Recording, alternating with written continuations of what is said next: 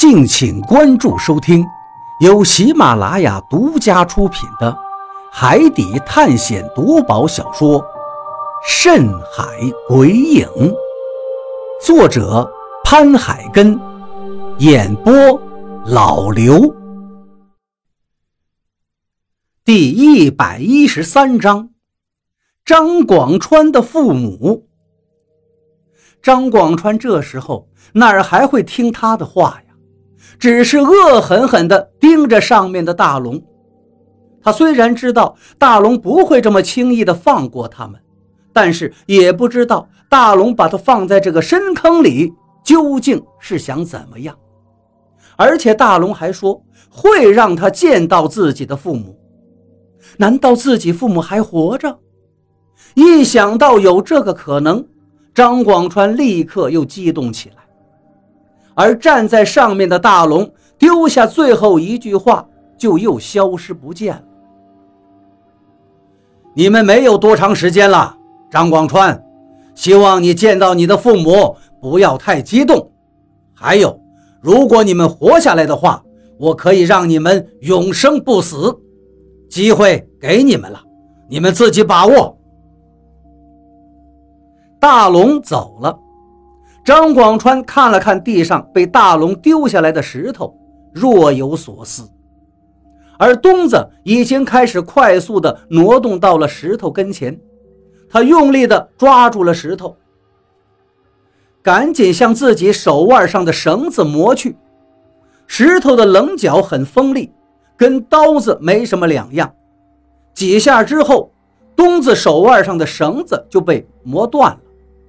他赶紧又冲向了张广川，顾不上身上的伤痛，把张广川身上的绳子也解开了。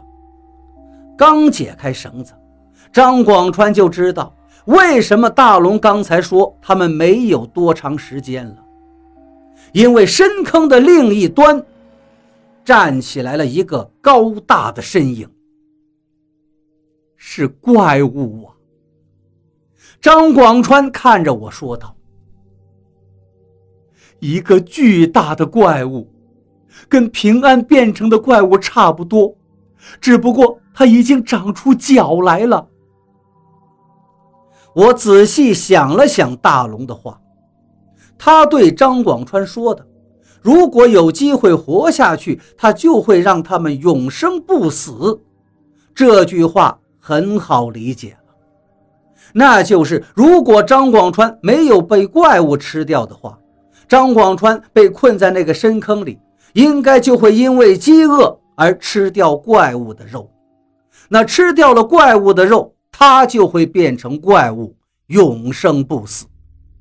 这个岛上很荒芜，而且是有名的凶险，很少有人会来到这个岛上。难道怪物在这个岛上能永生不死吗？应该是这一种可能。其他的可能都说不通。张广川接着说道：“我和东子当时就疯了，只想着活命啊。两个人在这个只有十来平米大小的深坑里不断的奔跑啊。我能想象得到当时的情况有多么危急，怪物在身后追着，被怪物追上。”结果只有死，但是你的身上还有无数的伤，血还在不断的流淌。我想，任何人的体力精力都是有限的，根本就没有办法在这么高强度的活动下坚持太久。所以，张广川越跑越慢，东子好像已经彻底放弃，直接就把自己身体放平到了地上。就在这时，怪物。抓住了东子，张广川想要救东子，但是他自身难保，因为怪物并不只有一个，还有另外一个。东子还是被抓住了，就是这几道伤口，这几道伤口就是那怪物抓出来的。我当时没办法救他，我后悔呀。我实际上如果过去帮忙的话。或许看着张广川脸上的自责，我拍了拍他的肩膀，想安慰他。他用袖子抹了一下脸上的泪水，接着说道：“可是我过不去，只能眼睁睁地看着东子的身体，好像是一个口袋一样被抛起来，重重地落在了坑的上面。那么高的距离，落下去，我知道东子肯定是凶多吉少。”张广川以为东子当时肯定死了，他心中忍受着巨大的伤痛，但是求生的本能让他接着不断的奔跑，用力的奔跑，辗转腾挪，躲避着两个怪物的攻击。但人总有力竭的时候，他很快就在两个怪物的围攻下筋疲力尽。我甚至。连手指动一下都不行，我知道完了，我要完了。张广川看着我说道。但就在这时候，我发现了大龙给我说的话，不是假话。我见到了我的父母。我有些发懵，他不是说他的父母已经死了吗？他现在在一个深坑里，怎么会见到他的父母呢？难道？何洛的声音响了起来。我看到他的脸上流露出来的震惊。张广川对何洛点了点头：“你猜的没错，这两个怪物就是我的父母。”什么？我失声道：“怎么可能？”张广川苦笑着接着说：“这世界上有很多事情，就是这么匪夷所思，就是这么凑巧。我从两个怪物的身上看见了熟悉的衣服，熟悉的饰品，我可以确定，这两个怪物。”就是我的父母变的。虽然我不知道为什么他们变成怪物还能活这么长的时间。按照张广川的描述，大龙肯定是有什么办法能让怪物在这个岛上生存下去，不然的话，张广川的父母成了怪物，绝对不可能存活这么久。这个岛有古怪呀！张广川接着说道：“这里是南海，就算是气温再怎么下降，也不可能降到零度以下，而且还会下雪，这是有悖常理的情况。所以，只有一个可能。”张广川接着说道：“这个岛阴气很重。”我从深坑里面爬出来之后，大龙不在。我检查了很多房间，里面有几具尸体，他们跟活着没什么区别，栩栩如生。所以我更加肯定了，这个岛阴气太重，是一个天然的养尸地。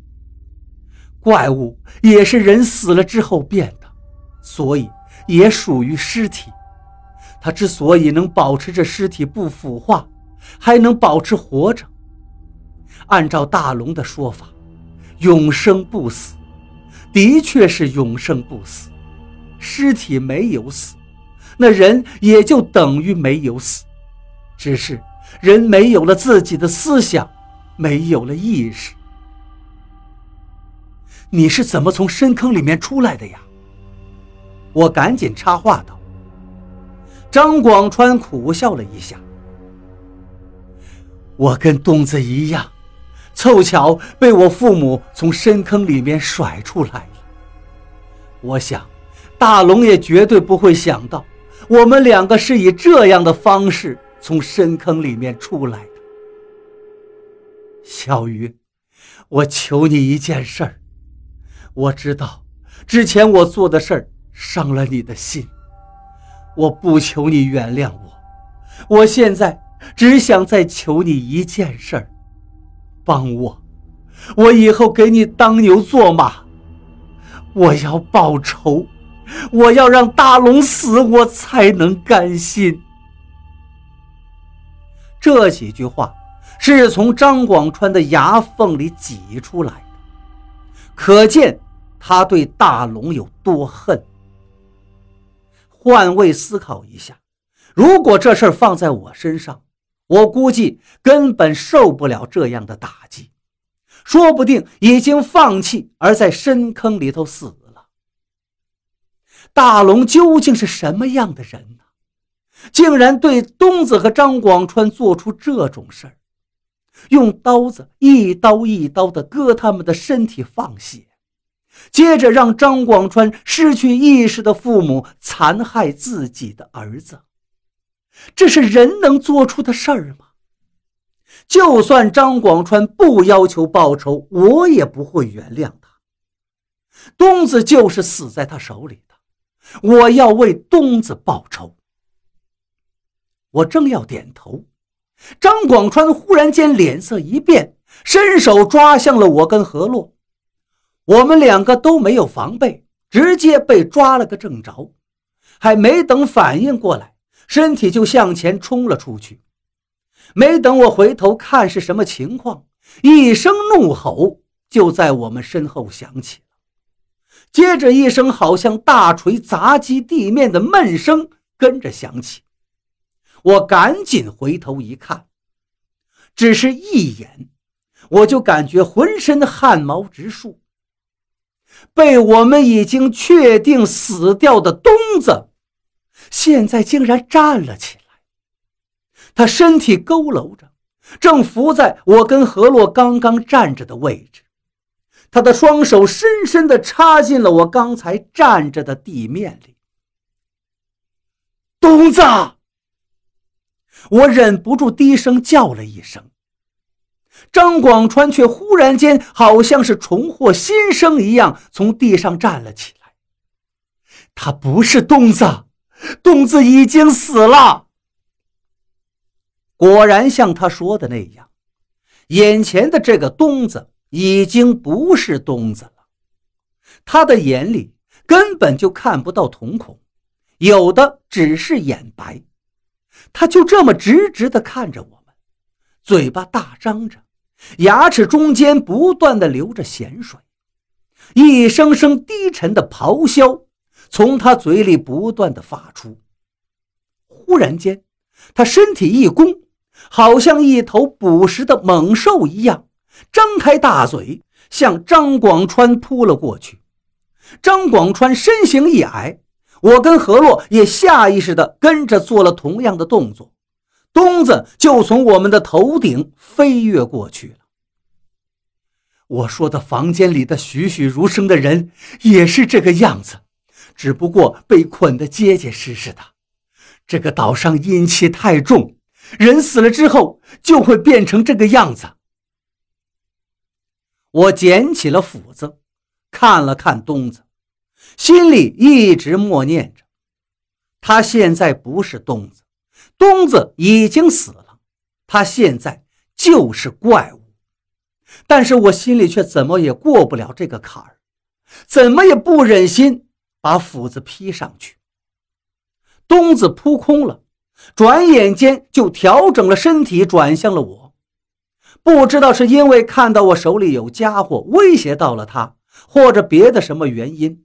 他现在的眼睛直直地看着我，身体又佝偻起来，腿用力地在地上蹬了一下，狠狠地就向我扑了过来。看着那张已经张得嘴角开裂的嘴，我咬了咬牙，把斧子高高的举了起来。